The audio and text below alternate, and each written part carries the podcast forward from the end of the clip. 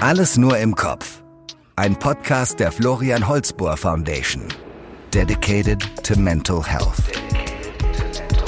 Professor Florian Holzbohr ist einer der weltweit renommiertesten, international meistzitierten Neurowissenschaftler und Depressionsforscher und Deutschlands bekanntester Psychiater. Der ehemalige Direktor des Max-Planck-Instituts für Psychiatrie erforschte den Zusammenhang zwischen Stress, Depression, Angst und Schlafstörungen und ist einer der Mitbegründer der personalisierten Medizin in der Psychiatrie. Er ist überzeugt, Depression ist heilbar mit der individuell richtigen Therapie. Folge 4. Welterfolg, Konkurrenzkampf, Burnout. Wie meistert Oliver Kahn Leistungsdruck? Mein Name ist Ina Tenz und in diesem Podcast geht es um das Anliegen der Florian Holzbohr Foundation, psychische Erkrankungen zu entstigmatisieren, über mentale Gesundheit aufzuklären und über den aktuellen Stand der Forschung zu informieren. In dieser Folge haben wir einen ganz besonderen Gast. Torwartlegende, Unternehmer und FC Bayern Vorstandsvorsitzender Oliver Kahn. Eigentlich bräuchten wir einen eigenen Podcast, um über sein Leben und seine Leistung zu sprechen, aber heute fokussieren wir uns auf ein Thema. Wir sprechen gemeinsam mit Professor Florian Holzbohr über mentale Gesundheit. Es geht um Leistungsdruck, Konkurrenzkampf und Burnout. Herzlich willkommen, Professor Holzbohr, und herzlich willkommen, Oliver Kahn. Hallo. Vor etwa 25 Jahren haben Sie sich an Professor Holzbohr gewandt, weil Sie Rat suchten, wie man als Hochleistungssportler im Profifußball am besten mit Stress umgeht. Was hat Sie damals motiviert, Professor Holzbohr aufzusuchen? Ja, das muss so ähm, ich glaube, Ende der 90er Jahre gewesen sein, äh, Mitte, Ende der 90er Jahre. Und ich sag's mal vorsichtig, die Belastungen damals, ähm, ja, die wurden immer höher. Wir hatten in der äh, Champions League damals nicht nur eine Gruppenphase, sondern zwei Gruppenphasen, waren damals mit dem FC Bayern äh, ja sehr, sehr erfolgreich auch. Ähm, ich bin zu der Zeit äh, dann auch die Nummer eins in der Nationalmannschaft geworden und dann kam, ich spreche da immer gerne von so einem ja, auslösenden Moment. Das war die Niederlage im Champions League Finale in Barcelona damals gegen Manchester United, wo wir es ja geschafft haben, in zwei von drei Minuten Nachspielzeit einfach dieses, ähm, ja, das einfach herzugeben. Und äh, ja, der FC Bayern hat damals 25 Jahre ja drauf gewartet, endlich diesen Titel zu holen. Und ja, das war so die Zeit. Und irgendwann habe ich dann gemerkt, dass ähm, so wie ich das Ganze angegangen bin, mit diesem enormen Aufwand, mit diesem immensen Training, mit diesem hohen Anspruch, mit dem enorm hohen Anspruch an mich selbst, irgendwann äh, hat das so nicht mehr, äh, nicht mehr funktioniert. Und ähm, ich habe dann auch immer mehr die Symptome gespürt, ja, die Symptome auch des Ausgebranntseins und es hat alles enorm viel Kraft auf einmal gekostet. Und ja, da macht man sich natürlich Gedanken. Und äh, ich habe dann überlegt, naja, wer könnte denn jemand sein, mit dem ich mal über solche äh, Themen sprechen kann. Und äh, so bin ich dann, sind wir dann zusammengekommen, Professor Holzbohr und ich. Und ähm, ja, in der Zeit haben wir dann mit unserer Zusammenarbeit begonnen.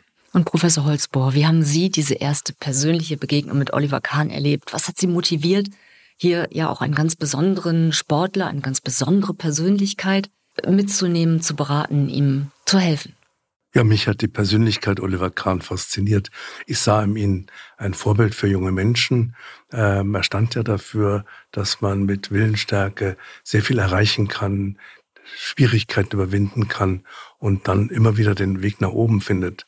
Mich hat natürlich auch der Aspekt interessiert, wie man unter maximalem Leistungsdruck in das Risiko kommt, äh, psychisch krank zu werden und wie man sich doch daraus wieder befreien kann und äh, damit fertig wird.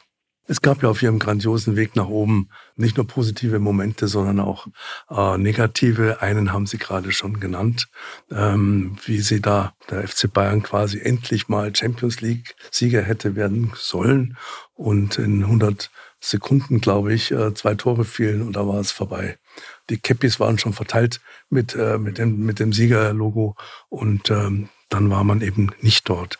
Ein anderer, anderen Aspekt würde ich dir auch mal ansprechen, den ich besonders wichtig finde, dass man sich denkt und auch überlegt, was kann ich für mich daraus ableiten. Das war die Fußballweltmeisterschaft in, in äh, Japan und Südkorea. Und äh, mal durch das Turnier hindurch war ehrlich gesagt die deutsche Mannschaft jetzt nicht so super. Aber da hinten stand ein Torhüter. Gut ausgedrückt. Ja. da hinten stand ein Torhüter, der alle gegnerischen Spieler äh, zur Verzweiflung getrieben hat, der einfach alles gehalten hat, was in Richtung Tor ging. Und er wurde ja dann auch äh, zum besten Spieler der WM äh, gekürt. Aber dann äh, war das Endspiel und äh, wenn ich mich recht entsinne, hat ein Spieler namens Rivaldo da ähm, ähm, Richtung Tor äh, geschossen und irgendwie kam der blöd an. Sie musste ihn wegfausten, er flog dem Ronaldo äh, vor die Füße und dann war das 1 zu 0 da. Und ähm, das war ja dann auch praktisch der Weg in die Niederlage in diesem WM-Endspiel. Und ein Bild wird niemand der das gesehen hat und der sich für Fußball interessiert, vergessen, wie sie da im Fünf-Meter-Raum mit dem Rücken am Torpfosten lehnen, so hoch emotional in die, in die Leere schaut. Und äh, das ist doch das wirklich Wichtige. Äh, das wird keiner mehr vergessen, aber dass sie diese, diesen schweren Moment, diese Niederlage hoch emotional verarbeitet haben mhm. und dadurch äh, wieder in der Lage waren, wieder rauszukommen. Und äh, was können wir alle, was können Sie persönlich aus dieser Erfahrung lernen? Ja, es ist schon äh, eine Szene, die ich auch bis heute nicht, äh, nicht vergessen habe. Und äh, ja, es gibt immer wieder Leute, die fragen mich, naja, was, äh, was haben Sie denn da äh, was hast du denn da gedacht in diesem Moment, als ich dann am Pfosten, Pfosten gesessen bin? Also zunächst mal habe ich gedacht, der Torwartjob ist ja schon, ich will das Wort jetzt nicht nennen. Doch, der kann, damit. der kann ja schon, äh, der kann schon sehr, ähm, äh, ich sag's mal vorsichtig, der kann sehr gemein sein, ja, und auch, und auch ungerecht sein. Das ist schon richtig. Ich habe das ganze Turnier auf höchstem ähm, Niveau gespielt und dann ist mir dieser äh, Lapsus da unterlaufen. Ähm, hat dann Brasilien 1 zu 0 in Führung gebracht und ich bin dann da gesessen und habe in dem Moment ähm, eher falsch gedacht. Ich habe mir nämlich dann damit beschäftigt, alles, was jetzt auf mich zukommen wird, auch in den nächsten ah, Monaten, äh, wird sich nur damit beschäftigen, ähm, von außen medial jetzt gesehen, naja, wie wird jetzt Oliver Kahn mit dieser Situation fertig? Da genau das habe ich interessanterweise in diesem Moment gedacht. Ähm, ich habe mich praktisch schon da wieder nach vorne geschaut, habe mich mit der, äh, mit der Zukunft beschäftigt. Nur, ähm, das ist nicht etwas, was man jetzt mal so verarbeitet in ein paar, äh, in ein paar Wochen, sondern da braucht man schon äh, eine gewisse Zeit, auch eine gewisse Zeit der, äh, der Reflexion, das heißt auch der Auseinandersetzung ähm, mit einem selbst. Ich hatte zu dem Zeitpunkt ja auch schon, wir haben ja schon viele Gespräche geführt äh, bis zu dem Zeitpunkt. Das heißt, ich hatte auch schon andere, äh, anderen Ansatz, andere Ideen, eine andere Herangehensweise ähm, an so eine Situation. Ich habe mir beispielsweise dann irgendwann auch gesagt, na ja, also Fußball ist immer noch ein Mannschaftssport. Ja, und ja, es war eine unglückliche Situation. Ich müsste jetzt hier nicht mal von einem Fehler sprechen. Man kann das für sich ja auch umdeuten. Es war einfach eine unglückliche Situation. Es hätte ja auch ein Verteidiger beispielsweise von uns da sein können, den Ball wegschießen können. Oder wir hätten in diesem Spiel, ähm, es waren ja noch zehn andere auf dem Platz, nicht nur ich. Wir hätten ja in diesem Spiel auch drei, vier Tore noch schießen können. Es gibt ja. ja immer diesen Satz, man gewinnt im Team, aber es verliert der Einzelne. Genau so ist es. Das heißt, diese Selbstbezüglichkeit, ja, und auch diese Härte, die ich ja oft gegen mich selbst hatte, mich dann immer in, total verantwortlich zu machen für so etwas, das war in der Zeit schon nicht mehr so extrem ausgeprägt. Ähm, aber nichtsdestotrotz äh, hat es schon eine Zeit, ein paar Monate gedauert, um dann über dieses Thema so ganz hinwegzukommen. Und was können Sie anderen Menschen, vor allen Dingen jungen Menschen raten, die in genau so einer Situation stecken, wie Sie gerade beschrieben haben? Also äh, zu scheitern und wie geht man damit um an dieser Stelle? Was kann man tun, um ganz wieder nach oben zu kommen? Also ich habe ein Grundprinzip im Leben. Und das heißt, wenn jemand scheitert, hat er ja erstmal was gewagt. Ja, das heißt, er hat sich an eine Sache herangetraut, wo andere vielleicht sagen würden, oh nee, und hm, das ist mir vielleicht doch eine zu große Herausforderung. Ich verdrück mich dann lieber und finde tausend Ausreden, es nicht zu tun. Also der klassische Risk-Taker. Genau. Äh, ähnlich war es ja bei mir auch bei der Frage, da kommen wir sicherlich später noch drauf zu sprechen. Gehst du nochmal zum FC Bayern in einer, äh, in einer Managerfunktion zurück, ja oder nein? Auch da hatte ich, stand ich genau vor der gleichen Sache. Ja, natürlich muss ich die Herausforderung annehmen, weil eins will ich nicht haben morgens aufzuwachen, in den Spiegel zu schauen und dann zu sagen, hm, hättest du nicht vielleicht das wagen sollen? Das heißt, es ist viel wichtiger für mich, ja, und das kann ich, glaube ich, anderen Menschen auch mitgeben, Dinge zu wagen und dann zu scheitern ist absolut okay. Natürlich ist auch das ein Lernprozess, weil man soll das Scheitern auch nicht bagatellisieren, ja, nicht so, wie man es ja gern so amerikanisiert dann immer hört, ja, äh, scheiter so häufig du kannst, dann lernst du auch wahnsinnig viel. Jedes Scheitern ist schon auch. Man kann auch dran schwierig. zerbrechen. Ja, man kann, man kann dran zerbrechen. Es tut weh, es ist mit Schmerzen verbunden. Es erfordert Arbeit mit einem selbst. Es erfordert auch hier wieder Reflexion. Also schön ist es nicht. Äh, zu scheitern. Ja, manchmal wird es ja so suggeriert, als es gehört es einfach dazu. Hey Jungs, nehmt das alles ganz locker. Das funktioniert nicht. Es bedeutet schon ernsthafte Auseinandersetzung. Da möchte man das, das Thema Wagen nochmal aufgreifen, weil äh, Sie ja in Ihrem Buch äh, Ich äh, vollkommen von innen, da sagen Sie, im Fußball verschmelzen Kampf und Schauspiel. Und äh, das Thema interessiert mich natürlich aus meinem familiären Hintergrund ganz besonders, weil die Dramatik, die äh, das Schicksalshafte, das von den Göttern gelenkte Menschen, äh, die da gar nicht äh, wissen, was das nächste ist, weil das ja letztendlich das Schicksal, die Götter bestimmen, äh, der Jammer, der Schaudern, aber auf der einen Seite eben auch die Glückseligkeit, der Freudentaumel, da verschmelzen doch griechische Tragödie und Komödie miteinander. Dafür gibt es ein Beispiel, ein Spiel. Und zwar das UEFA-Spiel gegen Getafe. Äh, ich will das mal kurz äh, skizzieren, wie ich das in Erinnerung habe.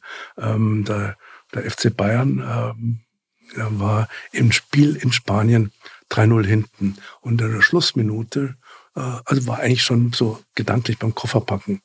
In der Schlussminute schießt der Ribery ein Tor. Und dadurch waren sie in der Verlängerung.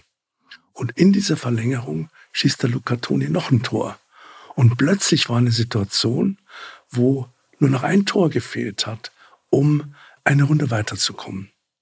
Da passierte etwas, was äh, man noch nicht gesehen hat bis dahin. Nämlich der Oliver Kahn läuft aus seinem eigenen Strafraum in den gegnerischen Strafraum, erzeugt dadurch eine ziemliche Verwirrung, die dem Luca Toni ermöglicht, das entscheidende dritte Tor zu schießen. Und plötzlich war der FC Bayern, der äh, nach 90 Minuten äh, schon weg war, äh, plötzlich war eine Runde weiter. Und das ist etwas, was man wirklich das sollte sich jeder immer wieder anschauen, ähm, um äh, sich in, in Erinnerung zu bringen, dass dieses Dramatische, das Schicksalshafte schon auch nicht nur von den Göttern gemacht ist, sondern dass man auch selber äh, da äh, mit den Göttern mitspielen kann und einfach da rüber rennt. Ich meine, was hätten sie da tun sollen? Hätten selber ein Tor schießen? Wohl eher nicht, aber es war ein solches Durcheinander, weil plötzlich äh, die Spanier da dass sich den Oliver Kahn in ihrem Strafraum vorfanden. Auch, auch für Zuschauer. Diese Szene wird niemand vergessen, Nein. der sie gesehen hat. Für immer eingebrannt. Das ist schon richtig. Das heißt, wir müssen uns ja nicht immer nur ergeben und jetzt da höhere Mächte für irgendwas verantwortlich machen. Man kann natürlich schon auch, man kann was tun, man kann äh, Dinge beeinflussen. Und da gibt's auch noch ein sehr schönes Beispiel, als wir, also zu meiner aktiven Zeit und das letzte Spiel damals in Hamburg hatten. Es ging um die deutsche Meisterschaft und ein Unentschieden hätte uns gereicht, um deutscher Meister zu werden.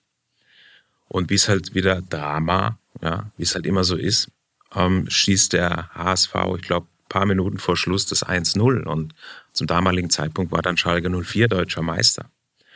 Und ich kann mich doch noch erinnern, ich kann mich noch erinnern, Sammy Kufur, Verteidiger damals äh, von äh, bei uns, wie er dann auf einmal sich dann hat fallen lassen und sich schon wieder ergeben wollte in sein ach so schlimmes Schicksal und die Jungs haben die Köpfe hängen lassen und ich bin dann ähm, zum Schiedsrichter gelaufen, Markus Merck, und habe ihn gefragt, wie lange geht's denn noch? Und er sagt, ja, noch vier Minuten. Und dann habe ich meine Mannschaft angeschaut, Stefan Effenberg, habe gesagt, hey Jungs, vier Minuten, vier Minuten mit der Körpersprache, mit der Präsenz. Und wir haben es ja dann glücklicherweise tatsächlich noch geschafft. Aber ich will damit nur sagen, ja, natürlich kann man die Dinge, äh, die Dinge auch äh, beeinflussen äh, in bestimmten Momenten. Aber Fußball ist, vielleicht noch ein Satz dazu, natürlich ist Fußball auch großes Drama. Und die, bei den Italienern übrigens, ich hatte ganz viele Fans nach der Fußballweltmeisterschaft 2002, weil die Italiener, für die war das ein ganz, eine ganz große Oper, ein ganz großes Drama. Der Held in so vielen Spielen, der dann im letzten Spiel fällt. Die Italiener haben ja ganz besondere äh, Fäbel da dafür. Und ganz nebenbei übrigens, die Brasilianer empfangen mich auch immer mit, off mit, mit offenen Armen. Also, ähm, klar, mit so viel Abstand, den ich jetzt habe, kann man das Ganze natürlich auch ein bisschen lockerer sehen. Aber wenn man in dem Moment ist, kommt einem das natürlich alles ganz, ganz schwierig und anders vor. Wir haben in unserer letzten Podcast-Folge über den Zustand des Flow gesprochen. Das ist mhm. eine absolute Tiefenkonzentration, ein gedankliches Abtauchen in eine bestmögliche Bewältigung einer Situation oder auch eines Stressmoments. Und die gibt einem das Gefühl von Glück und auch von Zufriedenheit. Was braucht es, um diesen Zustand zu erreichen? Vor allen Dingen Zeit, keine Ablenkungen durch Smartphones oder ähnliches. Aber in diesem besonderen Zustand mentaler Stärke, dann trotz des Lärms in einem randvollen Stadion, und jetzt noch ein Beispiel, drei Elfmeter zu parieren wie im Endspiel 2001 gegen Valencia und damit den FC Bayern dann den Champions League auch zu sichern. Das ist doch auch nur durch tiefen Konzentration möglich. Und wie kriegen Sie das hin in so einem Hexenkessel? Ja, Konzentration als Torwart hilft es natürlich, wenn man sich sehr gut und stark konzentrieren kann. Das kann man auch lernen. Also Konzentration ist tatsächlich äh, erlernbar. Beim können, Sie, können Sie einen Tipp geben, einen Einblick, wie Sie Ihre Konzentration triggern auf den Punkt? Ich kann mir zum Beispiel vornehmen, den ganzen Tag in einer bestimmten Haltung zu laufen. Das hat auch was mit Disziplin zu tun, das hat aber auch was mit Konzentration zu tun. Und mhm. versuchen Sie das mal. Versuchen Sie sich mal vorzunehmen. Ja, beispielsweise einen ganzen Tag, sich immer, wenn Sie sitzen, wenn Sie gehen, immer in einer bestimmten Haltung das zu tun wie unglaublich anstrengend es ist. Erstens die Konzentration aufzubringen, das immer zu tun, wenn sie sich hinsetzen, wenn sie gehen, wenn sie laufen. Ein ganz kleines Beispiel. So gibt es viele kleinere Übungen, Übungen, die man anwenden kann, um seine Konzentration und damit auch seine Disziplin zu steigern. Sehr, sehr anstrengend. Versuchen Sie es mal. Sie werden sehen, immer den Beim ganzen Tag. hat man da wahrscheinlich ja, den. Genau.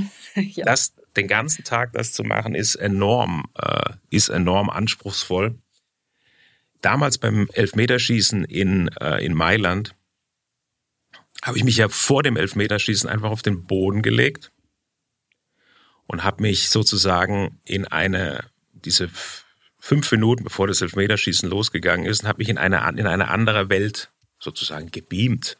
Ja, in eine, dort war es ruhig, dort hat die Sonne gescheint, es war ein, tolle Natur, ein Wasser, ein See. Es war total ruhig. Also eine Meditation. Ja, das sieht man auch vor dem, das sieht man, liege ich irgendwo abseits des ganzen Trubels und habe mich vollkommen in eine andere Welt begeben, um eine Art von Entspannung zu finden, die jetzt notwendig ist. Du kannst nicht immer auf 120 laufen, sondern jetzt musste ich wieder ein bisschen runterkommen ja, um dann wieder dieses volle Konzentrations, ähm, diese hohe Konzentration zu erreichen. Und da bin ich irgendwann wie aufgewacht, ja, habe mich erfrischt gefühlt und konnte mich in dem Moment voll, äh, voll darauf konzentrieren. Das ist etwas übrigens, was man als als Profisportler, vor allem als Torwart, lernt sich genau auf diese 90 Minuten, auf diese Momente konzentrieren zu können. Das kommt mir heute noch in meinem äh, ja, in meiner Aufgabe auch zugute. Wenn es bestimmte Dinge gibt, wo ich jetzt einfach abliefern muss, wo ich performen muss, da kann ich mich genau auf diesen Moment konzentrieren und bin dann meistens, nicht immer, ja, äh, bin dann meistens auch da. Gehen Sie das vorher durch im Geiste? Das, ja, das muss man, das sind natürlich alles Dinge, die muss man herausfinden. Das ist ja auch so ein bisschen das Schwierige an dieser Art von mentalem äh, äh Training diese ganzen mentalen Aspekte. Es gibt Menschen, das habe ich ja mit, haben wir oft besprochen auch, die ganz unterschiedlichst reagieren. Für den, an, für den einen bringt es vielleicht nicht so viel. Ein anderer findet das, oh ja, das hilft mir. Da muss ich selbst herausfinden. Da muss ich mit mir auch mal ein paar Experimente machen. Ja, was hilft denn mir? Wo, was bringt mich, äh, was bringt mich wirklich nach vorne? Aber ich muss halt die Disziplin aufbringen, dann mich mit diesen Dingen auch äh, zu beschäftigen. Das ist ja eine ungeheuer wichtige Botschaft, wenn Sie sagen, je höher die Konzentrationsfähigkeit, desto besser ist die Leistungsfähigkeit. Ähm, das ist äh, etwas, wo ich in Sorge bin, ob die junge Generation sich eigentlich noch so gut konzentrieren kann und will, hat sie denn die Bereitschaft dazu? Denn die Ablenkungen heute mit Smartphone, überall piepst und bimmelt irgendwas. Denn um in diese Konzentration reinzukommen, äh, das hat schon ein bekannter ungarischer Psychologieforscher festgestellt, um diesen, der Cik Sentmihai, äh, der sagt, man braucht mindestens äh, zehn Minuten, um in diesen Flow zu kommen, diese tiefen Konzentration. Und ähm, ich meine, Sekunden sind fünf Minuten, weil zehn Minuten wäre zu lange gewesen, aber das war ja auch ein Trainingsergebnis, schnell hineinzukommen.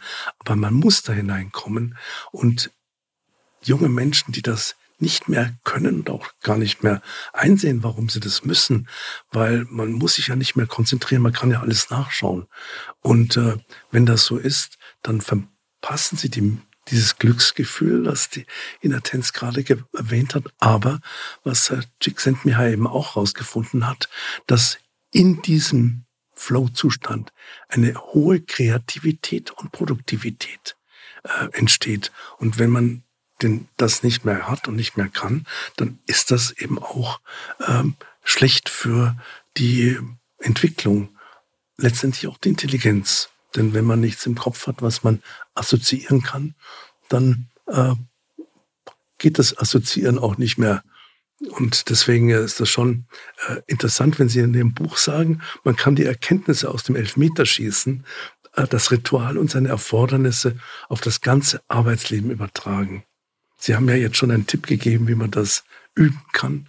Aber ob junge Menschen äh, wirklich äh, sich so anstrengen mögen, dass sie den ganzen Tag mit einer bestimmten Körperhaltung, äh, haben sie nichts, haben das sich ein bisschen kleiner. ich habe zum Beispiel auch ähm, während dem Spiel, aber das geht jetzt halt nur für einen Torwart, das ist halt sehr spezifisch. Ähm, wenn wir jetzt mit Bayern München gegen eine Mannschaft gespielt haben, die, wo das Spiel schon entschieden war, ja, dann habe ich mir vorgenommen, okay, es geht aber noch 20 Minuten, jetzt konzentrierst du dich mal nur mit deinen Augen auf den Ball. Grundsätzlich ist es ja nicht gut, weil du sollst ja alles wahrnehmen. Du sollst jetzt nicht nur den Ball wahrnehmen. Es ist aber eine Konzentrationsübung, bei der ich für mich selber trainiert habe, alles auszublenden. Ich wollte nichts mehr wahrnehmen, äh, keine Geräusche mehr, keine Störungen mehr von außen, sondern wirklich meine Augen nur noch auf den Ball gerichtet und das ähm, 10, 15, 20 Minuten, auch das ist eine enorme. Äh, das, das trainiert den Fokus, das trainiert auch die Konzentration. Ja. Ähm, aber nochmal, ich glaube, da gibt es so viele unterschiedliche Möglichkeiten, wenn man sich damit beschäftigt. Da muss jeder, ähm, da muss jeder für sich herausfinden, was richtig ist. Und ich, es ist tatsächlich so. Also heute, ich gehe auch vor dem Spiel immer in die Kabine. Ich brauche das einfach. Ich gehe mal in die Kabine, um ein bisschen so zu spüren, wie, wie ist die Atmosphäre, wie sind die Jungs drauf, da werde ich, also das ist, da werde ich manchmal wahnsinnig. Ne? Dann ist diese Musik ist an und es ist laut, da kommt dann Rap-Musik und dann der eine guckt kurz in sein Handy und wahrscheinlich, wenn die, waren die ja vorher im Hotel, sind dann zum Stadion gefahren und jeder hat nochmal Social Media. Was für Ablenkung ist unglaublich, ja. Nur, man muss vorsichtig sein. Ich habe den Tunnel gebraucht, den Fokus das sich totale Zurückziehen. Das kostet natürlich Substanz und das kostet Kraft. Andere, ich weiß noch, unsere Brasilianer, wenn wir dann zum Spiel gefahren sind, fängt die auf einmal an zu singen im Bus. Jetzt sind die wahnsinnig. Ja, aber das hat die einfach locker gemacht. Das hat die befreit. Die mussten es an, die mussten es anders machen. Deswegen bin ich heute sehr tolerant was, was das, was das anbelangt. Viele haben ja auch Rituale, die sie brauchen. Ja, genau. Ne? Also so die müssen dann dreimal rechts ja. oder links über irgendwas spucken oder. Und diese Rituale sind extrem unterschiedlich, super spannend zu sehen, weil wir ja sehr viele Kulturen und sehr viele ähm, ja, äh, Spieler aus unterschiedlichsten Ländern bei uns haben, die ganz anders auch funktionieren. Ne? um nochmal auf das Funktionieren zu kommen, das hat sie ja schon, dieses ständige unter Druck stehen, öffentlichen Druck, Eigendruck, den sie sich gemacht haben, hat ja schon auch sie selber gelegentlich psychische Substanz abgebaut. Und ähm, ich erinnere mich an ein Gespräch, als sie sagt, jetzt haben wir so viel Wettbewerbe ähm, überstanden, wir haben hervorragende Leistungen abgeliefert und eigentlich müssten wir jetzt äh, triumphieren und fröhlich und Freudentaumel und sonst was machen. Aber ich empfinde das nicht mehr. Äh, ich habe einfach nicht mehr eine angemessene Freudfähigkeit, wenn wir große Leistungen und große Erfolge erzielen. Und äh, das ist ja schon auch, ja, man sagt es so umgangssprachlich, so ein bisschen so ausgepowert. Und äh, das äh, ist ja immer das Besondere an ihnen gewesen, dass sie das auch wahrgenommen haben. Wir haben ja auch darüber gesprochen. Und dann haben sie immer wieder den Weg zurückgefunden. Sie sind überhaupt nicht selbstmitleidig und haben immer wieder da nicht die Welt beklagt oder irgendwelche Einzelfakten, sondern sie haben immer wieder den Weg zurückgefunden zur psychischen Stärke. Was können Sie davon in Ihrem jetzigen Job mitnehmen? Und was können Sie da auch äh, anderen Menschen, ja nicht nur Jungen, sondern auch, Sie haben ja jetzt viele, viele Mitarbeiter, denen es vielleicht auch gut täte, etwas von Ihnen zu lernen? Also zunächst mal ist das eines der größten Gefahren und Warnzeichen, die es gibt. Wenn Sie bei dem, was Sie tun, was Sie ja mit viel Leidenschaft und Liebe zu machen, wenn Sie auf einmal nicht mehr, ähm, nachdem, nachdem Sie einen Erfolg hatten, wenn Sie das auf einmal nicht mehr wahrnehmen, sich keine Zufriedenheit mehr einstellt, sondern eher ein Gefühl von Leere in Ihnen entsteht, dann muss man anfangen, vorsichtig zu werden.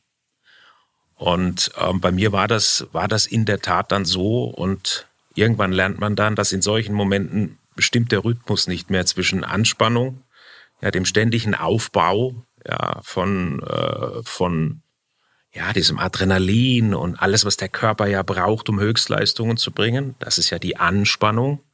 Aber danach braucht er ja auch eine Form von Entspannung. Wenn dieser Rhythmus nicht mehr gegeben ist, dann wird's gefährlich. Und ich habe dann irgendwann auch diese, ja, diese Anspannung, ja, man kann ja auch von, durchaus auch von, von Angst sprechen. Ja, ist immer nur, wie, wie bewerte ich das? Diese Angst habe ich ja dann auch als etwas gar nicht so Schlechtes begriffen. Warum? Weil sie mich extrem wach gemacht hat, weil sie mich in eine höchste Bereitschaft versetzt hat, jetzt Leistungen zu bringen. Die Sinne schärft. Die Sinne geschärft hat. Ja, all das war gar nicht so ähm, war gar nicht so verkehrt für einen äh, für einen Torhüter, also für mich als Torhüter. Ähm, nur irgendwann äh, so funktionieren wir als Menschen nicht, dass wir so etwas im zwei oder drei Tagesrhythmus andauernd abrufen können, plus dann noch den den Anspruch von außen, der noch an einen Welttorhüter gestellt wird, der immer der Beste sein muss und der Anspruch, den ich mir von innen dann auch noch gemacht habe, dem auch gerecht zu werden. Das wird irgendwann zu viel. Dann merkst du, du kannst immer weniger oder die, die Kräfte lassen nach. Dann kommt die enorme Willenskraft, mit der ich halt ausgestattet bin, nur Willenskraft. Und das ist, glaube ich, auch eine wichtige Erfahrung. Willenskraft ist erschöpflich. Man kann nicht ständig mit Willenskraft durch sein, durch sein Leben marschieren. Es ist tatsächlich erschöpflich. Ja, man braucht Ruhephasen, man muss das alles wieder, wieder auch aufbauen. Zufriedenheit zulassen. Richtig. Und das ist das, was ich eben heute, das war ja die Frage, ne? was, was kann ich heute den Leuten auch mitgeben? Heute muss man einfach einen viel, einen, einen Rhythmus finden. Man muss sich Auszeiten nehmen. Ja, ich mache das heute ohne mit der Wimper zu zucken. Ich werde dabei auch nicht rot und fühle mich dabei auch nicht schlecht, wenn ich einfach mal sage, so, Dankeschön, jetzt gehe ich eine Woche weg, jetzt gehe ich zum Golfspielen, jetzt lasse ich, ähm, ja, jetzt mache ich einfach mal das, was mir gut tut. Ja, und wenn das dann kritisch gesehen wird, so what? Dann ist das halt so. Ja, aber diese Verantwortung für sich selbst zu übernehmen und zu sagen, bis dahin und kein Schritt weiter, auch das ist etwas, was man lernen kann. Hm, das ist sicherlich ein Schritt, wie es Ihnen gelungen ist, diesen Zustand, den Sie vorhin beschrieben haben, zu überwinden. Wenn man da jetzt noch ein bisschen tiefer einsteigt, Ist es denn so, dass Sie besonders hart zu sich selber sind oder ist es eher auch Ihre Fähigkeit, dass Sie ganz genau reflektieren oder gelernt haben zu reflektieren, ich stehe jetzt an diesem Punkt und hier ziehe ich ja, die Reißleine? Das, das, das, musste ich lernen. Ich meine, als Kind aus den 80ern, äh, natürlich, äh, das ist ja das, was uns so die 80er auch, unsere, unsere Helden aus den 80ern gelehrt haben, dieses hart gegen einen selbst sein. Und ich glaube, dass das oft bei mir Extreme angenommen hat. Und ich kann nicht, auch hier nicht mein ganzes Leben mich immer so, diese Härte zu einem selbst, das hilft natürlich in gewissen Momenten, aber auch das darf kein, äh, das darf kein Dauer, Dauerzustand. Man muss sich auch mal verzeihen können. Man muss auch mal sagen können, ja, ähnlich wie jetzt bei dem Fehler, den ich, äh, der mir damals unterlaufe, jetzt sei schon wieder Fehler. Soll ich ja nicht sagen. bei dem unglücklichen Moment, den ich äh, in Japan und Südkorea im Finale hatte, da muss man sich dann auch mal, ja, da muss man sich auch mal verzeihen können. Ja, das lief halt so. Torwartjob ist halt so. Da passieren Fehler. Jetzt ist es mir passiert. Es hätte aber auch anders laufen können. Ich habe ja auch ein paar Kollegen, war ja dann nicht allein.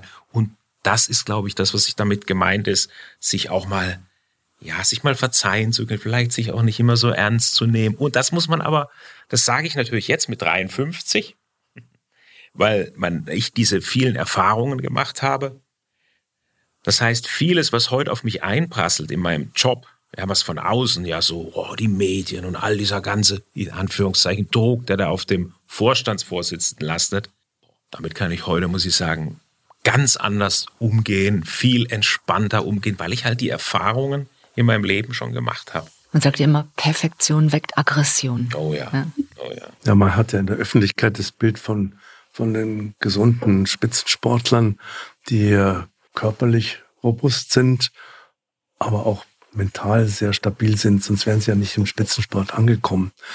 Ähm, die äh, bekanntes Beispiel, also faszinierendes Beispiel, ist die Steffi Graf.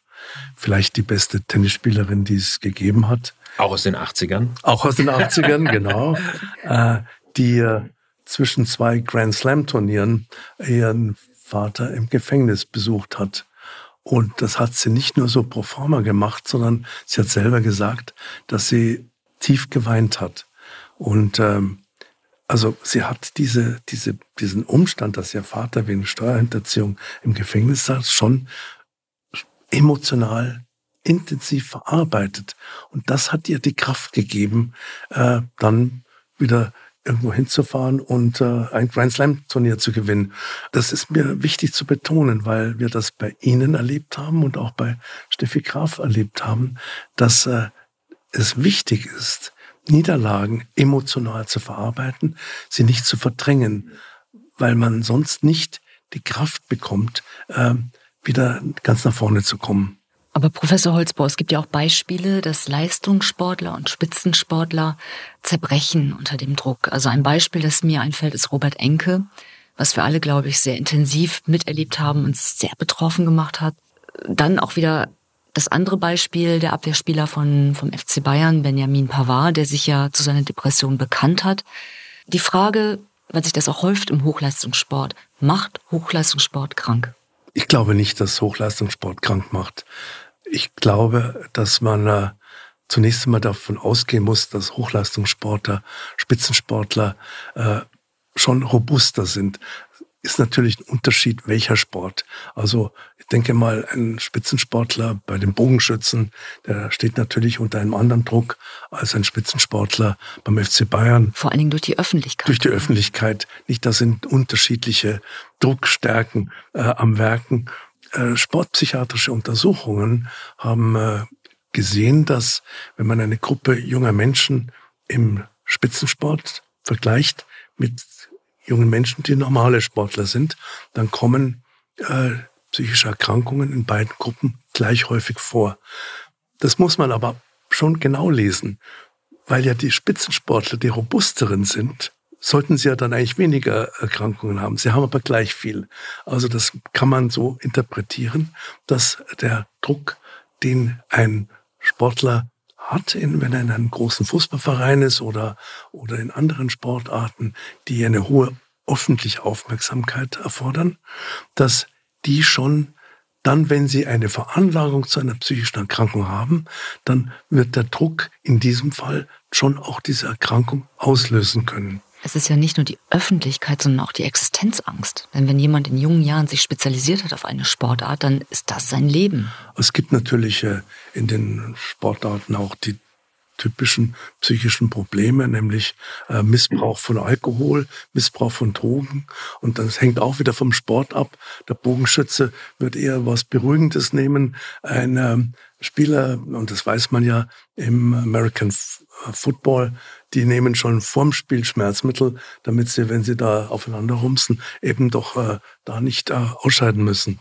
Die äh, Beispiele sind äh, werden schnell bekannt, so dass man dann auch meint, da kommt es häufiger vor.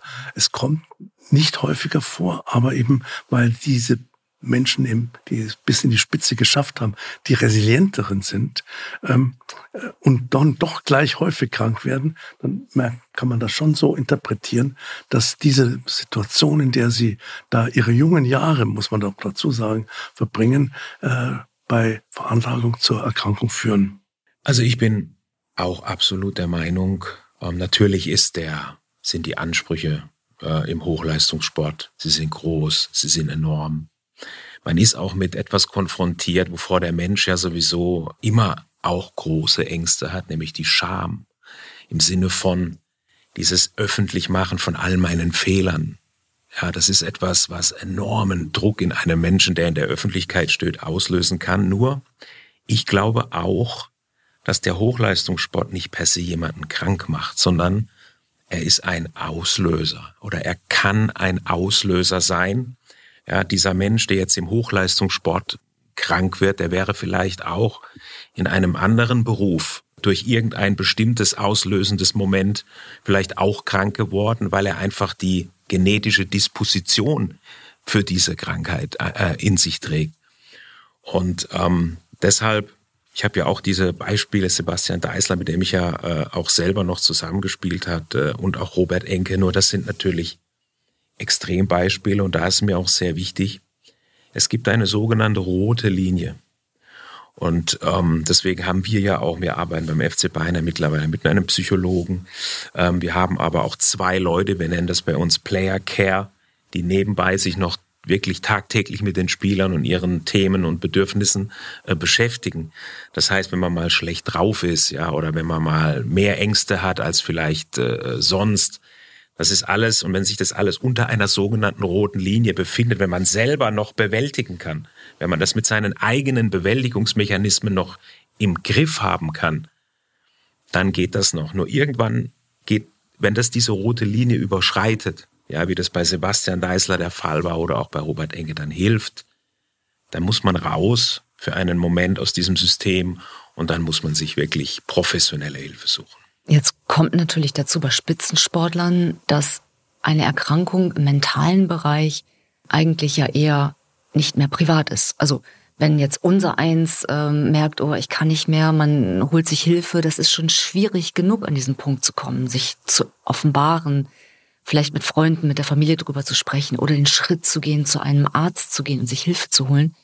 Der Druck der Öffentlichkeit trägt sicherlich dazu bei und es ist ja auch nicht immer positiv oder ich denke in den Köpfen der Menschen positiv, damit sich gleich an die Öffentlichkeit zu wagen bei einem Spitzensportler. Was ist da Ihre Empfehlung? Was sind Ihre Erfahrungen? Also ich sage Ihnen ganz ehrlich, äh, ich bin froh, dass wir in der heutigen Zeit leben. In der heutigen Zeit, wo sich doch äh, vieles äh, verändert hat, ähm, wo man heute auch ganz offen über solche Themen äh, sprechen kann, ohne dass das gleich in eine enorme, zu einer enormen Stigmatisierung führt und dass man da gleich so viele ja, dass das gleich so viel Negativität mit sich bringt. Wir haben ja das Beispiel mit Benji gehabt, Benjamin Pavard, der auch mal angesprochen hat, ähm, dass er Probleme äh, in diesem Bereich hat. Und ja, das, das kann man heute ansprechen. Und ähm, in Deutschland ist eine viel größere Offenheit entstanden, als das noch zu meiner aktiven Zeit äh, der Fall war. Da war es schon so, um Gottes Willen, bloß äh, das darf auf gar keinen Fall öffentlich werden. Und wenn das öffentlich wird, dann ist unter Umständen meine Karriere gefährdet. Also allein das hat ja schon noch mehr Druck mit sich gebracht, dass man da irgendwas verstecken muss. In den USA ist es ja komplett anders. Ja, ich will jetzt nicht sagen, da gehört zum guten Ton, dass man da über sein Inneres spricht. Ja, aber das ist eine ganz andere Mentalität.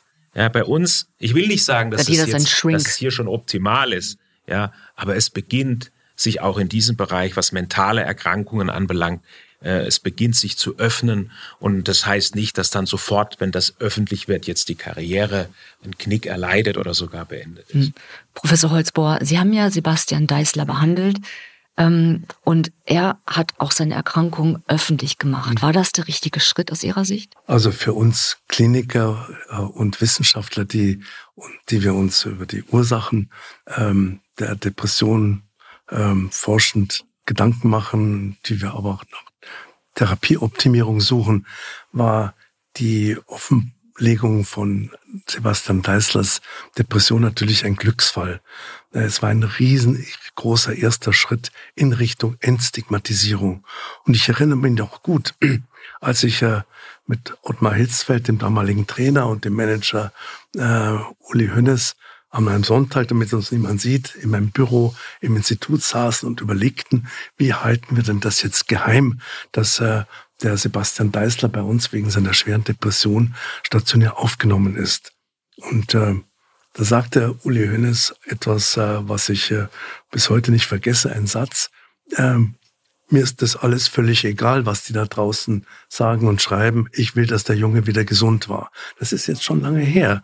Ähm, damals äh, galt Sebastian Deißler so als das Jahrhunderttalent, kam für einen Haufen Geld von Hertha BSC äh, zum FC Bayern, Basti Fantasti und plötzlich hat er eine Depression. Wieso hat er eine Depression? Der hat Ruhm, Geld, eine brasilianische Braut.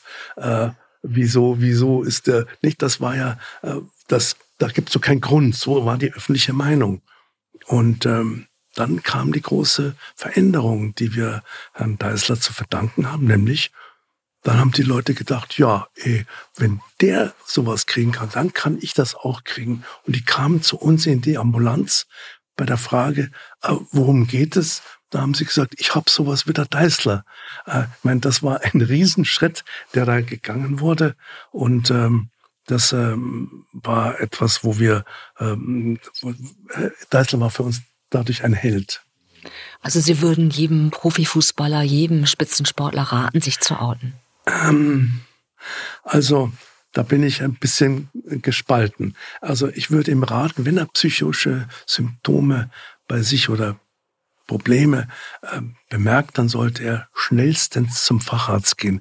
Denn je früher man äh, das richtig behandelt, desto größer ist die Aussicht, in kürzer Zeit äh, das wieder loszuwerden. Ob wir schon so weit sind zu akzeptieren, dass ein Profifußballer seine psychische Erkrankung ähm, öffentlich machen soll, das ist äh, schwer zu sagen. Ich denke da an Andreas Biermann, ähm, Profifußballer beim FC St. Pauli, der unter depressiven Episoden litt und äh, der dafür stand, ja, ich mache jetzt die Depression öffentlich, weil man auch als Mensch, der so etwas ab und zu mal hat, äh, ein guter Profifußballer sein kann, so wie jemand, der eben äh, auch, wenn er einen Kreuzbandriss hat, auch äh, eben auch längere Zeit ausfällt, aber dann doch immer wieder zurückkommt. Und äh, also praktisch die Depression als das Selbstverständnis. Er hat das bereut. Er hat in seinem Buch geschrieben, ähm, ich würde keinem depressiven Profi empfehlen, seine Krankheit öffentlich zu machen. Ich muss dazu sagen, dass Andreas Biermann sich vor acht Jahren äh, durch Suizid das Leben genommen hat. Und äh, deswegen finde ich auch ihre, ihre Reaktion, ob man das jetzt jedem raten soll. Ich glaube, man muss das schon auch vom Einzelfall abhängig machen. Und äh, ich wünschte, es wäre schon so weit, dass wir mit der Entstigmatisierung so weit sind. Aber wir haben ja auch diese Stiftung gegründet, weil wir der Meinung sind, dass da noch viel zu tun ist. Und da ist der Profisport und auch der Profifußball keine Ausnahme. Ja, das ist ein ganz schwieriges Thema. Ähm, natürlich, es gibt immer Menschen, die sich dadurch auch befreien. Das heißt, für sie ist der größte Druck, dass sie das immer geheim halten müssen. Und deswegen sehen sie irgendwann äh, den Ausweg nur noch darin, es dann, jetzt muss ich sagen, und dann fühlen sie sich möglicherweise befreit. Nur hier, ich glaube, wenn ich es richtig verstanden habe, er hat es ja dann, er hat es ja dann auch bereut hinterher, hinterher, dass er es gemacht hat. Wir dürfen nicht vergessen, im, im, im, im professionellen Sport, wir dürfen nicht naiv sein. Das ist ein das ist hart, das kann auch brutal sein, ja. Ähm, Profisport, Profifußball. Und klar, wenn jetzt ein Spieler das öffentlich macht und möchte dann irgendwann den Verein wechseln, ich will es ja nochmal ein Beispiel geben, und dann machen sich natürlich die Vereinsverantwortlichen, die möglicherweise nichts von dieser Erkrankung verstehen, die sagen dann, ach nee, der hat doch da irgendwas da psychisch gehabt, den können wir jetzt bei uns so nicht gebrauchen. Deswegen ist es so wichtig, dass diese Erkrankung auch verstanden wird. Um was handelt es sich denn da? Ja, wenn ich da immer noch manche höre, ja, aber so, ja, ja rei, am besten finde ich immer, ja, reiß dich halt mal ein bisschen zusammen. Ja, das ist das Allerverheerendste. Ja, was man, äh, was man so jemanden überhaupt, überhaupt mitgeben kann. Also es in der Tat ist es ähm, ganz schwierig und ich würde jedem auch äh, im professionellen Sport wirklich raten, sich gut zu überlegen, ja, welche Vorteile, Nachteile bringt es mit sich, das öffentlich zu machen. Ich glaube, man kann auch sehr gut damit umgehen, wenn man sich Hilfe sucht, ja, wenn man mit äh, Coaches, mit Psychologen zusammenarbeitet, um dann zu versuchen, das ist mir übrigens auch sehr wichtig, einen Weg im System ja, viele glauben dann immer, ich bin jetzt in einem bestimmten System erkrankt, also ist das System schuld. Weiß ich nicht.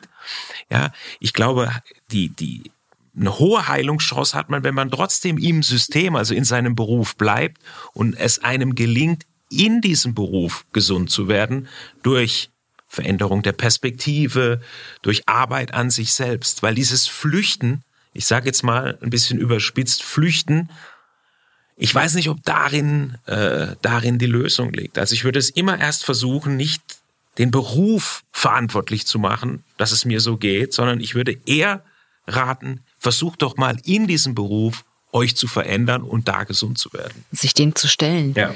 Aber beim Fußball, gerade beim Profifußball, kommt natürlich noch die Komponente des Stadions und der Fans mit dazu und die Angst, dass dann da Banner hängen. Und das kann ja richtig, die können ja grausam sein sicherlich auch da, sich an dieser so verwundbaren Seite zu offenbaren, bloßzustellen. Wie gehen Sie damit um? Was würden Sie jungen Spielern oder Spielern, die äh, eben ja mit mentaler Gesundheit kämpfen und ähm, an Depressionen erkrankt sind, raten?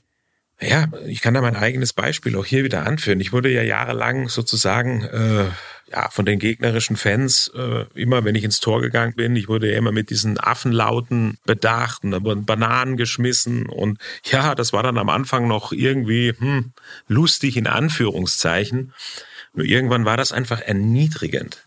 Ja, es war erniedrigend und ich habe dann auch gespürt, dass sich das äh, irgendwo nicht mehr gut anfühlt. Ja, ich weiß übrigens gar nicht, ob so etwas in der heutigen Zeit, deswegen habe ich ja vorhin gesagt, bin eigentlich froh, dass sich vieles weiterentwickelt hat, ob sowas in der heutigen Zeit da in dieser Art, wie ich das über Jahre hinweg mitgemacht habe, Garantiert. ob das überhaupt noch, ob überhaupt noch möglich ist. Aber was will ich sagen? Dieses Geschäft, ja, das ist hart. Wie haben Sie das? Wie haben Sie diese Momente? Ich habe sie auch versucht umzudeuten. Hm. Ich habe das versucht, auch hier wieder umzudeuten. Habe gesagt, ja, okay, lass sie das doch machen. Die haben halt Angst vor dir.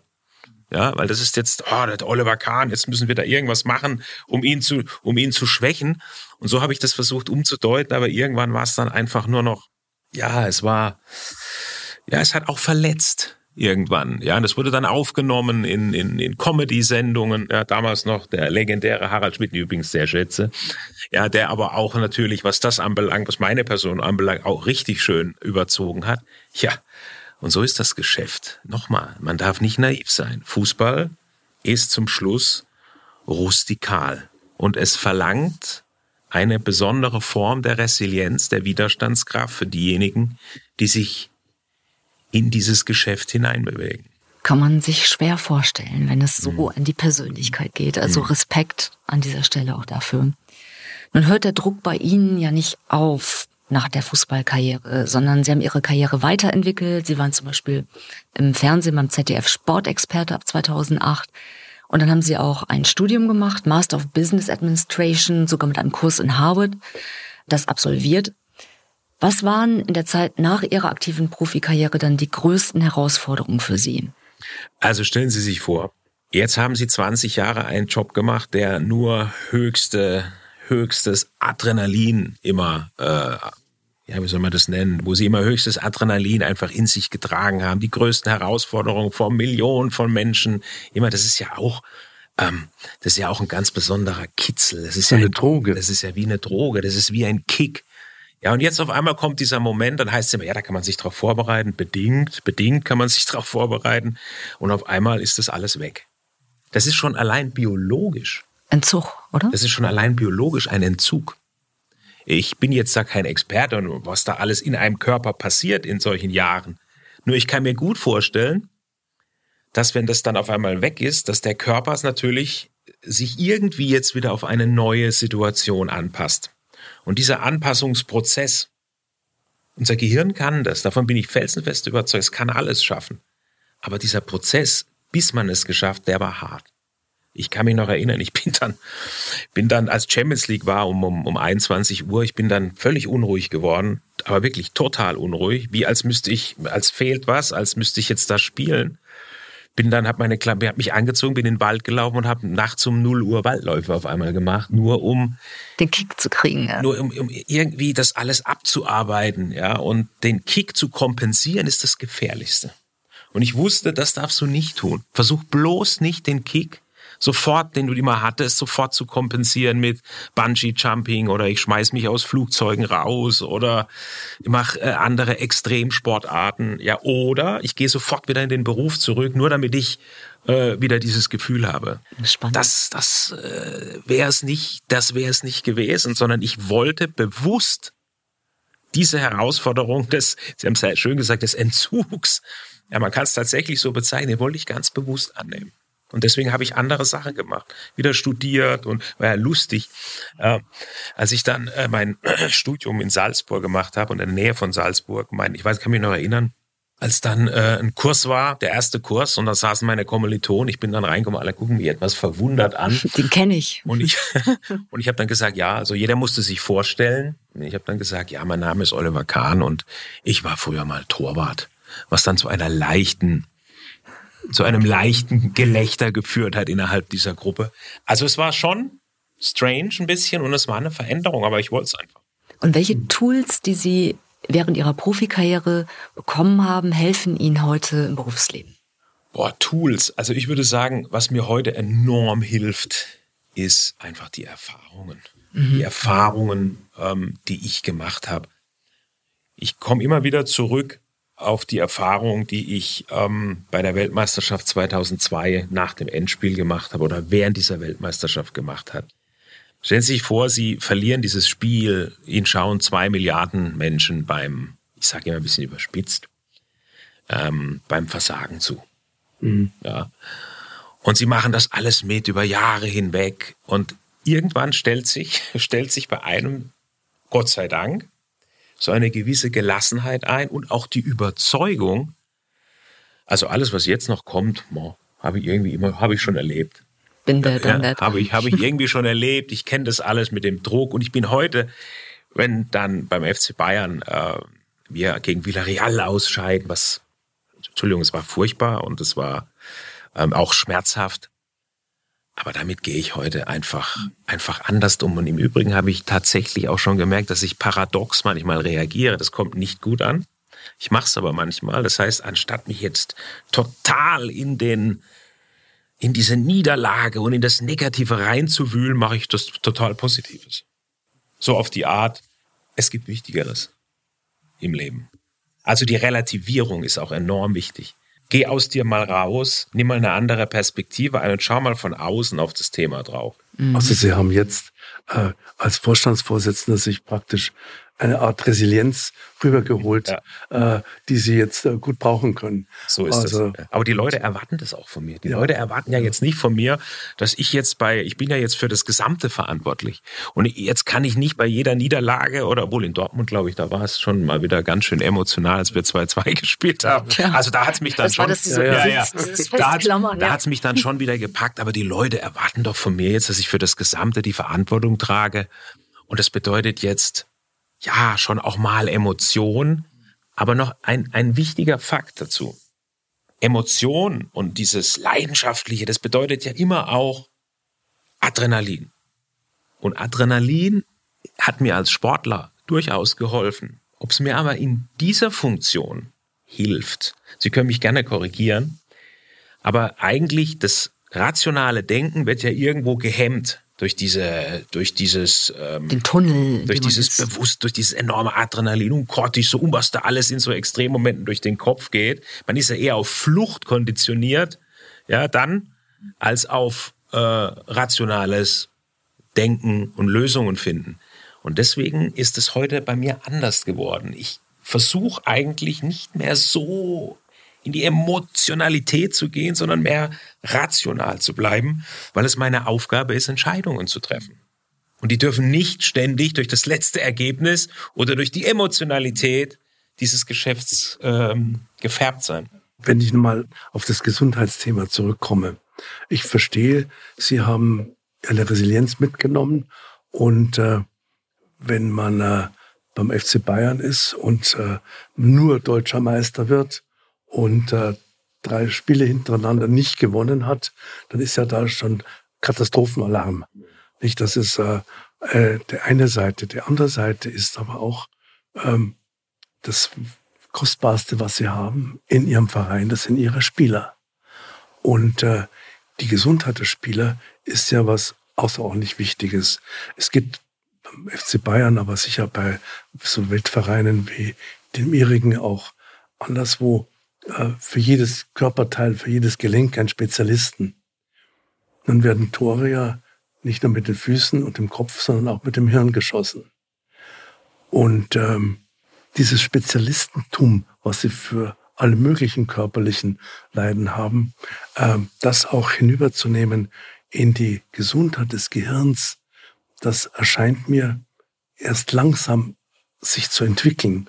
Also ich finde zum Beispiel interessant, dass die große deutsche Fachgesellschaft, die Deutsche Gesellschaft für Psychiatrie und Neurologie, jetzt ein eigenes Referat äh, für Sportpsychiatrie äh, gegründet hat, unter der Leitung eines früheren Mitarbeiters von mir, dem Professor Ströhle.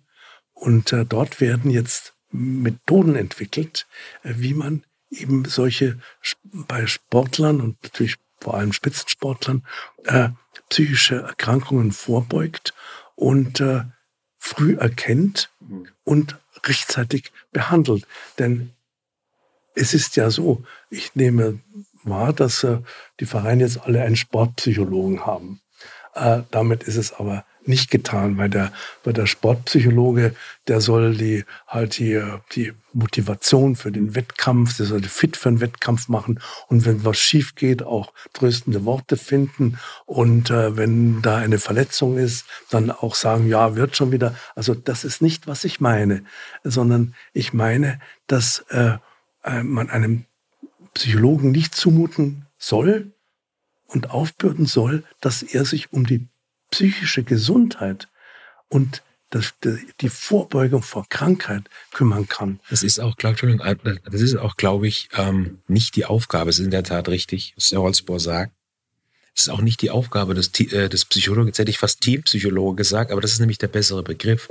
Der Teampsychologe, der schaut, wie entwickelt sich das Team als Ganzes, was sind da für Strömungen, wo bilden sich Grüppchen, wer hat welche Stärken und Schwächen in seinem Charakter, wie kann man das Team, wen bräuchte man noch in einem Team, um vielleicht das Team weiterzubringen, das sind ganz andere, das sind schon andere Fragestellungen. Und auch andere Ziele. Und andere Ziele wie die individuelle psychische Gesundheit des Einzelnen. Also das ist ähm, in der Tat richtig. Ja. Und da sehe ich im Moment noch äh, Platz für Verbesserung.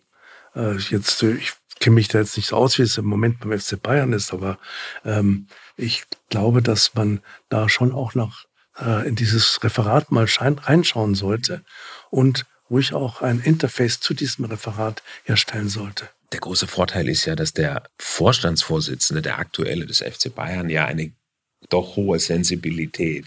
Ja. Das ist gut zu hören. auch für diese, ähm, für diese Themen hat. Und wir übrigens auch ähm, bei den Spielern äh, sehr viel Wert drauf legen auf das Mentale. Auch wenn wir Spieler verpflichten, versuchen wir immer mehr uns damit zu beschäftigen, wen verpflichten wir denn da eigentlich? Ja, von seinen fußballerischen Fähigkeiten, das sehen wir. Ja, das sieht man, wie gut er ist. Aber was heißt denn das konkret im Kopf? Ja, und da sehe ich in der Tat noch viele, viele Möglichkeiten. Da sind wir aber auch, da sind wir aber auch dran. Ich habe es gerade gesagt, wir sind im Moment so aufgestellt, dass wir einen Teampsychologen haben, dass wir aber auch zwei Leute noch, früher war das nur einer, jetzt haben wir noch einen dazugenommen, im Player Care haben. Das heißt, wir bauen sozusagen so ein, eine Stabilität um die Spieler herum auf. Und wenn jetzt einem was auffällt, dann muss man ein bisschen, das muss man ja erkennen, ob einer sich ähm, bei Sebastian Teisler, ich weiß nicht, äh, das wurde bis zum Schluss von keinem, glaube ich, tatsächlich wahrgenommen, was der Junge eigentlich äh, da hat. Wie Robert Enke auch. Genau. Selbst seine und, eigene Familie. Und da das, das sage ich mal, ein, ein Netz zu bauen und auch, ich gehe mal davon aus, dass unser Teampsychologe schon auch äh, sensibilisiert ist auf so etwas, dass er in der Lage wäre, da Dinge auch schon im Vorfeld zu erkennen. Trotzdem, ja, da ist noch, ähm, da kann man noch viel tun. Professor Holzbohr, es ist also wichtig, im Nachwuchsbereich den jungen Spielern Tools mitzugeben, wie sie mit Leistungsdruck umgehen. Müssen wir uns denn generell um die seelische Gesundheit bei jungen Menschen sorgen? Ja, das glaube ich schon. Wir leben im Moment in einer Welt, die äh, aus den Fugen zu äh, geraten scheint. Wir haben einen Krieg in Europa, wir haben eine Wirtschaftskrise. Äh, jungen Menschen wird äh, eine Klimaapokalypse propagiert. Sie kleben sich auf der Straße fest. Das haben wir als junge Menschen nicht gemacht. Wir haben viel mehr Fun. Und, äh, äh, und gleichzeitig äh, ist natürlich auch durch die Wirtschaftskrise, das trifft ja alle Familien. Und das kriegen die Kinder mit. Die kriegen auch mit, dass da im Osten ein Krieg ist. Und äh, dann kam die Corona-Pandemie. Die hat alles noch äh, verschlimmert. Ähm, und äh, wir wissen aus, äh, aus epidemiologischen Erhebungen, dass die Zahl Jugendlicher und Kinder mit psychischen Krankheiten deutlich zugenommen hat. Und was die Menschen, was diese jungen Menschen machen, sie, wenn sie mit dieser mit diesen Unbestimmtheiten und diesen Risiken, die sich da vor ihnen auftun in der realen Welt, dann flüchten sie sich in das Internet. Also da gibt es, wir hatten in einem vorigen Podcast ja auch mal über das Thema der Online-Sucht gesprochen und das halte ich für einen sehr großen Risikofaktor für andere schwere psychische Erkrankungen. Und äh, deswegen, äh, ich habe von Ihrer Stiftung ja äh, schon äh, viel Gutes gehört und ähm, dass Sie da struktur strukturell benachteiligten jungen Menschen helfen wollen und äh, helfen, indem Sie ihnen ähm, etwas an die Hand geben, dass sie aus dieser Online-Welt, in der sich Probleme ja leichter bewältigen lassen, sie rausholen in äh, die reale Welt und dort lernen, mit ihren äh, Niederlagen und mit ihren Bedrohungen und alles, was auf sie reinprasselt, in der realen Welt fertig zu werden. Und das ist etwas, was ja unendlich wichtig ist, weil wir leben in der realen Welt. Wir sind ja keine keine Cyberwesen, die da irgendwo im Internet verschwinden können. Hm. Also ich habe das bei meinem äh, jungen Sohn ja alles, äh, alles miterlebt, der, der jetzt elf Jahre ist, der ja auch durch die äh, Corona-Pandemie durch musste und ja auch schon so einiges mitbekommt, auch Klimawandel, all diese ganzen, diese ganzen Themen. Und es war wirklich, sage ich, Ihnen beängstigend zu beobachten, wie er sich Während der Corona-Zeit ging das ganz gut. Nur hinterher habe ich langsam das, habe ich dann das Gefühl bekommen, irgendwas, irgendwie ist der Junge, wird immer introvertierter. Und ich habe dann gesagt, so pass auf, äh, du gehst jetzt in den Fußballverein. Dann hat er, ist er in Fußballverein und er ist nicht in diesen Fußballverein gegangen, weil er jetzt so talentiert ist oder jetzt äh, unbedingt, macht ihm natürlich auch Spaß, Fußball spielen will, sondern aufgrund der Sozialisierung mit anderen jungen Mädchen, Kindern und auf einmal ist er wieder der Alte geworden. Ja, und das sieht, ja, und da sieht man einfach, wie enorm wichtig das ist. Die Kinder natürlich äh, kann man das nicht verhindern, dass sie äh, PlayStation spielen oder vor der Konsole sitzen und und und. Ja, trotzdem muss man ihnen auch Angebote schaffen, ja, sie immer wieder da rausziehen und sagen, mach mal dies, mach mal das. Und auf einmal merken die, oh, das, äh, das ist ja ganz toll, in so einem Verein zu sein, mit anderen da mal äh, einen Ausflug zu machen. Das ist das, äh, das Entscheidende und, und, und Wichtige.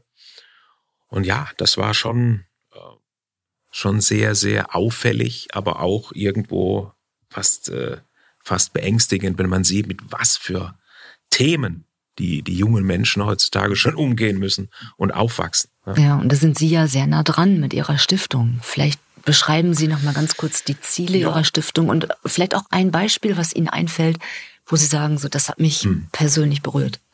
Ja, die Oliver Kahn Stiftung, wir beschäftigen uns auch mit, mit jungen Menschen und mit äh, jungen Menschen, die ja nicht die Perspektiven haben, die aus schwierigsten Verhältnissen kommen, nicht das Glück hatten, was ja äh, jetzt ich hatte über den, äh, über den Fußball.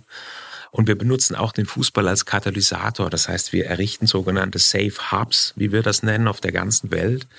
Und äh, so ein Safe Hub besteht immer aus einem Fußballplatz, es besteht aus einem Bildungszentrum und es besteht natürlich, wir brauchen dann die Coaches, die Lehrer, die den jungen Menschen, die wir dann über den Fußball, wir müssen ja erstmal die jungen Menschen zu uns bekommen. Und der Fußball ist hier immer, ja, der Fußball, genau wie bei meinem Sohn, ja, der Fußball bringt sie erstmal zu uns. Sie sind erstmal auf Platz und spielen und lernen. In Südafrika beispielsweise sehen wir uns ja vor ganz anderen ähm, da haben wir ganz andere Probleme, die wir mit jungen Menschen bewältigen müssen, wie wir sie jetzt beispielsweise hier in Berlin haben. Auch das sehr schwierig, aber das unterscheidet sich schon. Aber der Fußball leistet erst immer die Funktion, dass sie erstmal da sind.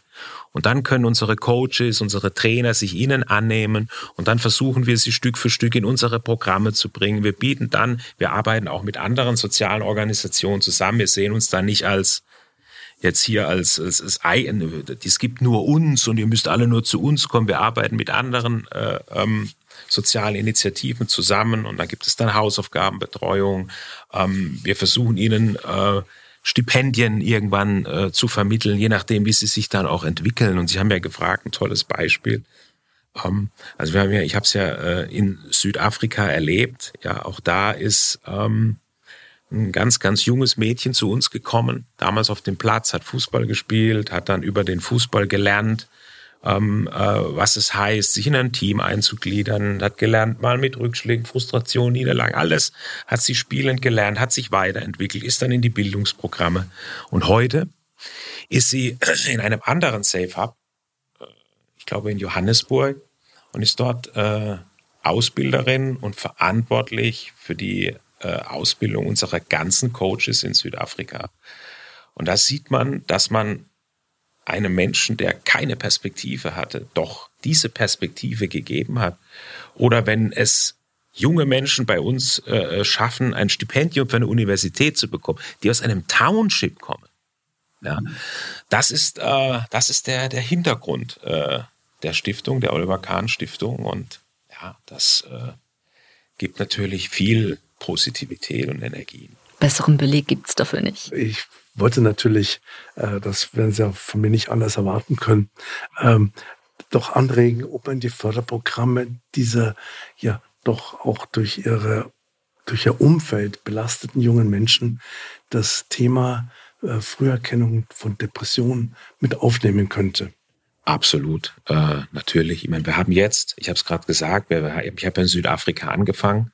Ähm, ähm, die Safe Hubs aufzubauen. Jetzt haben wir ähm, ein ganz großes Projekt, wo wir gerade dabei sind in Berlin, in Berlin Wedding, äh, wo wir auch ein großes, großes Safe Hub äh, hinstellen werden, weil es gibt nicht nur in Südafrika Probleme oder in anderen Ländern dieser Welt, sondern auch bei uns ähm, bei uns vor der Haustür. Und ich habe es auch gesagt, wir arbeiten super gerne immer zusammen mit anderen äh, äh, sozialen Organisationen oder auch Stiftungen, weil ich glaube, da liegt doch die Stärke drin, ja, in der Kollaboration, in der Zusammenarbeit, im Austausch, im Dialog. Und ich glaube, da können wir ähm, gemeinsam sehr, sehr viel bewegen. Ganz, ganz herzlichen Dank, Herr Kahn, für Ihre Offenheit, für Ihre Anregung, für die Einblicke sensationell. Vielen Dank auch, Professor Holzbohr. Vielen Dank für Ihre Zeit. Danke auch. Spaß gemacht. Fand ich auch. Dankeschön.